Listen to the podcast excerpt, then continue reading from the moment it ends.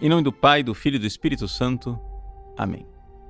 Meus queridos irmãos e irmãs, com grande alegria, celebramos hoje o dia 31 de dezembro, memória do Papa São Silvestre, último dia do ano, em que a Igreja nos convida a olhar para trás, para o final deste ano civil e cantar a Deus um Te Deum, uma grande ação de graças por Ele nos ter conduzido até aqui, por todos os favores recebidos.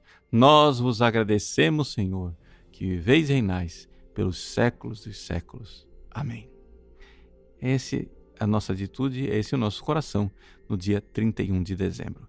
Então quero recordar que a igreja concede indulgência plenária a todos os fiéis que, no dia de hoje, recitarem publicamente o Te Deum, este hino, né?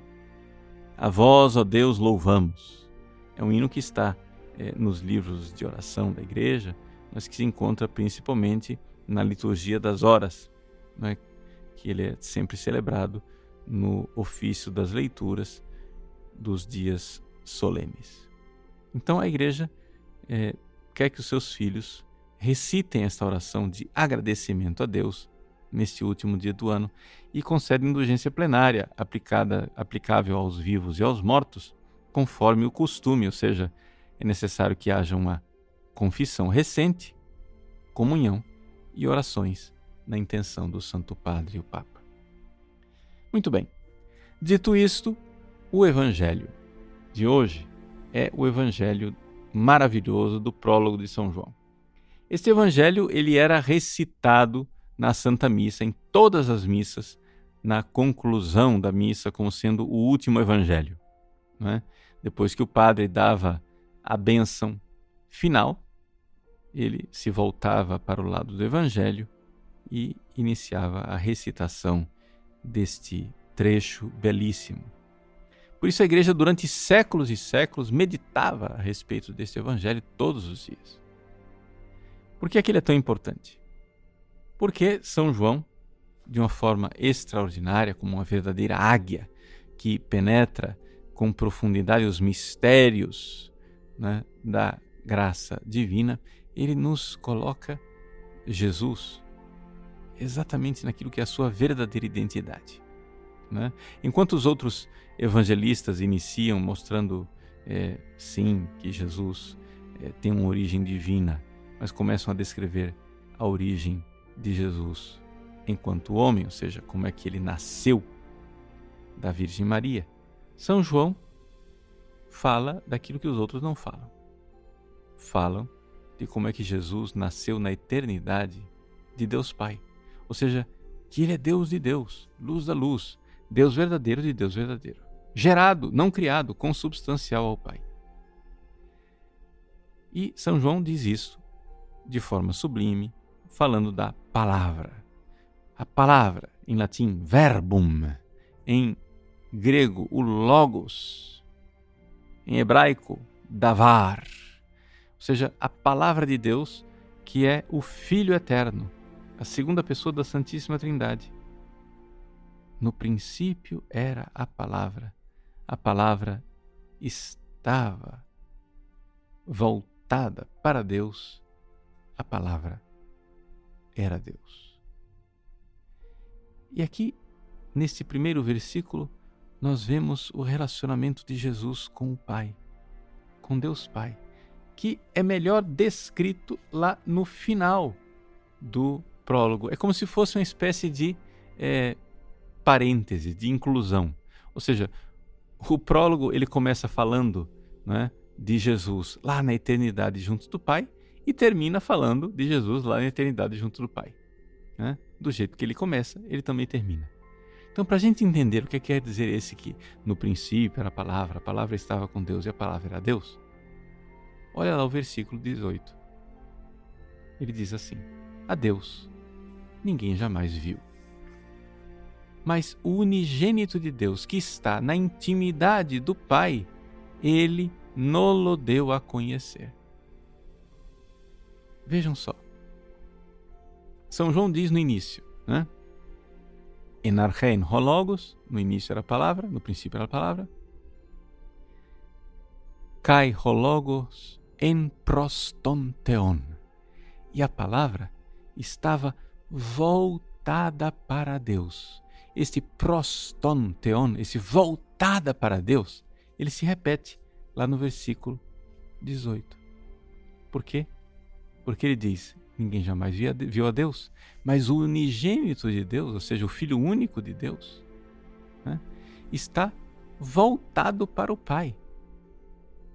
E ele diz isso de uma forma muito bela, dizendo assim: ele está voltado para o Pai? Como é que ele está voltado para o Pai? Ele está voltado para a intimidade do Pai. Ele está voltado para o peito do Pai, para o seio do Pai. Né? Essa palavra kolpos, que está lá no grego, é a parte né, da frente do tórax, peito. Né? Então, é a intimidade. Ele diz como se Jesus lá no céu estivesse reclinando a cabeça dele no peito do Pai. Né? Ele está dizendo que está voltado para o peito do Pai. Eis ton colpum tu patros. É o mesmo movimento desse prostonteon, né? voltado para o peito do Pai. Por que, é que eu estou gastando tempo dizendo essas coisas aqui? Padre Paulo, não gaste o seu grego, pelo amor de Deus. Fala uma coisa que a gente consiga entender. Deixa eu explicar. Eu só estou aqui provando para você o que eu vou dizer não é da minha cabeça, não é uma bobagem da minha cabeça, é real. Está lá no texto, que é o seguinte. Gente, lá na eternidade, o Pai, o Filho e o Espírito Santo vivem uma felicidade, que é a felicidade que nós somos convidados a viver um dia. Então, o Filho está todo voltado para o Pai. É por isso que é importantíssimo nós entendermos que quando este Filho, que é todo voltado para o Pai, se encarna, quando ele vem aqui neste mundo, ele assume a nossa humanidade, ele nasce como uma criancinha lá em Belém. Nós temos aqui um homem igual a nós que está todo voltado para o Pai. Porque lá na eternidade é o que o filho faz. Ele é todo completamente voltado para o Pai. Ele não tem outra coisa a não ser fazer a vontade né, do Pai. Ele diz, o próprio Jesus dirá no Evangelho de São João: O meu alimento é fazer a vontade do meu Pai. É para isso que ele veio. Ele veio fazer a vontade do Pai. Então, este estar completamente voltado para o Pai é a dinâmica da alma, do coração de Jesus e, portanto, deve ser a nossa também. Através do batismo, nós nos tornamos filhos de Deus. Né? Através do batismo, nós nascemos como filhos de Deus, como o próprio prólogo nos diz. A todos os que o receberam, deu-lhes a capacidade de se tornarem filhos de Deus, isto é, os que creem em seu nome, pois eles não nasceram do sangue, nem da vontade da carne, nem da vontade do varão, mas do próprio Deus. Que beleza! Quando a gente crê e aceita Jesus, o que acontece? Nós nos tornamos como Ele, voltados para o Pai.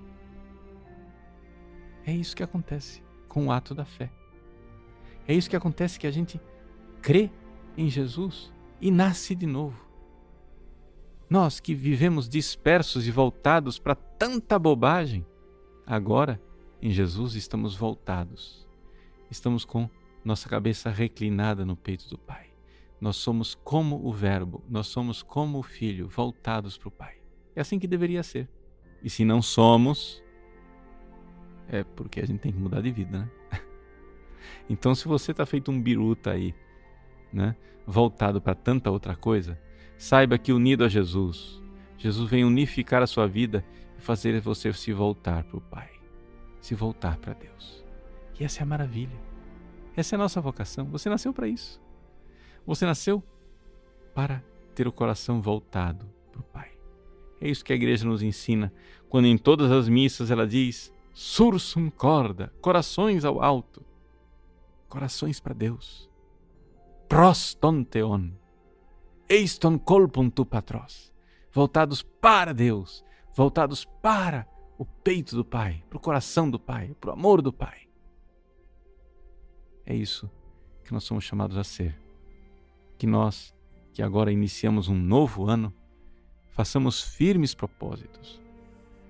Né? Tanta gente faz é, propósitos para o ano novo, né? New Year's Resolution. Então faça esse propósito.